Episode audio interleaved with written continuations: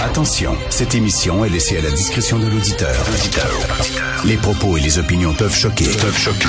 Oreilles sensibles s'abstenir. Richard Martineau. Un animateur pas comme les autres. Richard Martineau. Cube Radio. Bonjour, bon mardi, merci d'écouter Cube Radio. Alors, euh, le bozo qui fait peur à tout le monde au cégep, Lionel Groux avait une mitraillette jouet. Euh, c'est une mitraillette, on voit ça à la page 7 du Journal de Montréal ce matin. Cette mitraillette a foutu la trouille à plein de monde. Une mitraillette jouet que vous pouvez acheter un peu partout, euh, qui ressemble vraiment à une vraie mitraillette. Et là, on dit, bon, on peut rien faire, qu'est-ce que vous voulez? On peut pas interdire ce genre de jouet-là.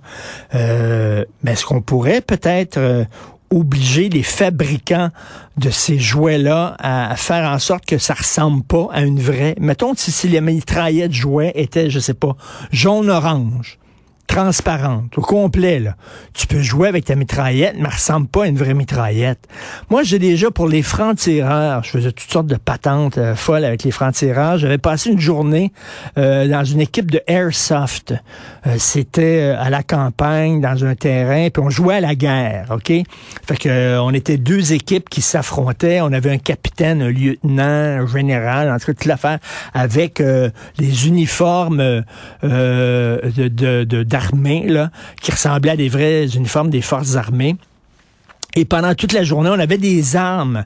Il y avait euh, comme un dépôt d'armes. On allait là, puis on choisissait nos armes, mais c'était des mitraillettes, des carabines, des AK-47, tout ça qui ressemblait à s'y méprendre à des vrais, le même poids. C'était un poids, là, c'était pesant dans, tes bras. Puis là, bon, on se tirait dessus euh, avec, bien sûr, des, capsules de peinture, du airsoft, des, des, petites balles qui font pas mal. Là. Mais quand même, ça pince quand tu le reçois, là, mais tu meurs pas. Alors, euh, donc, on, on, on a joué à la guerre. Et pour ces gars-là, c'était très, très important que les armes à feu ressemblent à des vrais c'est eux autres veulent faire le plus vrai possible, sans se faire mal. La guerre, la guerre, c'est pas une raison de se faire mal. Donc, le plus vrai possible. Et là, vraiment, dans l'endroit où tu allais chercher tes armes, c'était quand même assez impressionnant. Là. Il y avait toutes sortes de types d'armes. Mais pourquoi, pourquoi faut que ça soit absolument comme des vrais?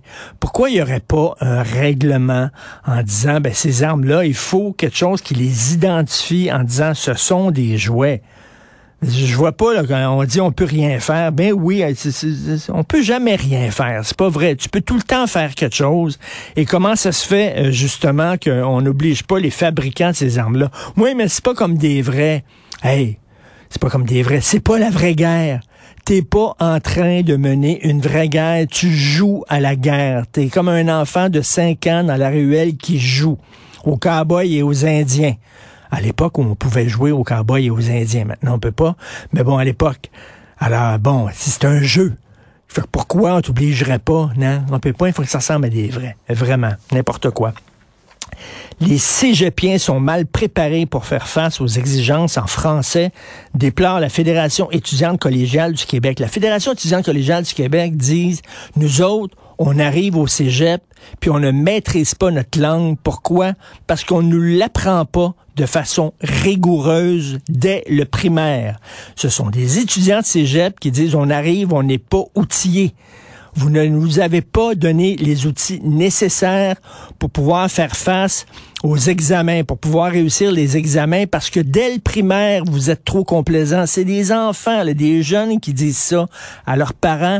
Christy, soyez plus sévères. Et c'est pour ça que de plus en plus de parents envoient leurs enfants, entre autres, à l'école privée, parce que c'est plus difficile, c'est plus exigeant. Alors là, on dit dans ce texte-là de Daphné Dion vient, euh, on dit par exemple que euh, à l'école actuellement, euh, on corrige tes fautes de français seulement dans les cours de français. C'est tout.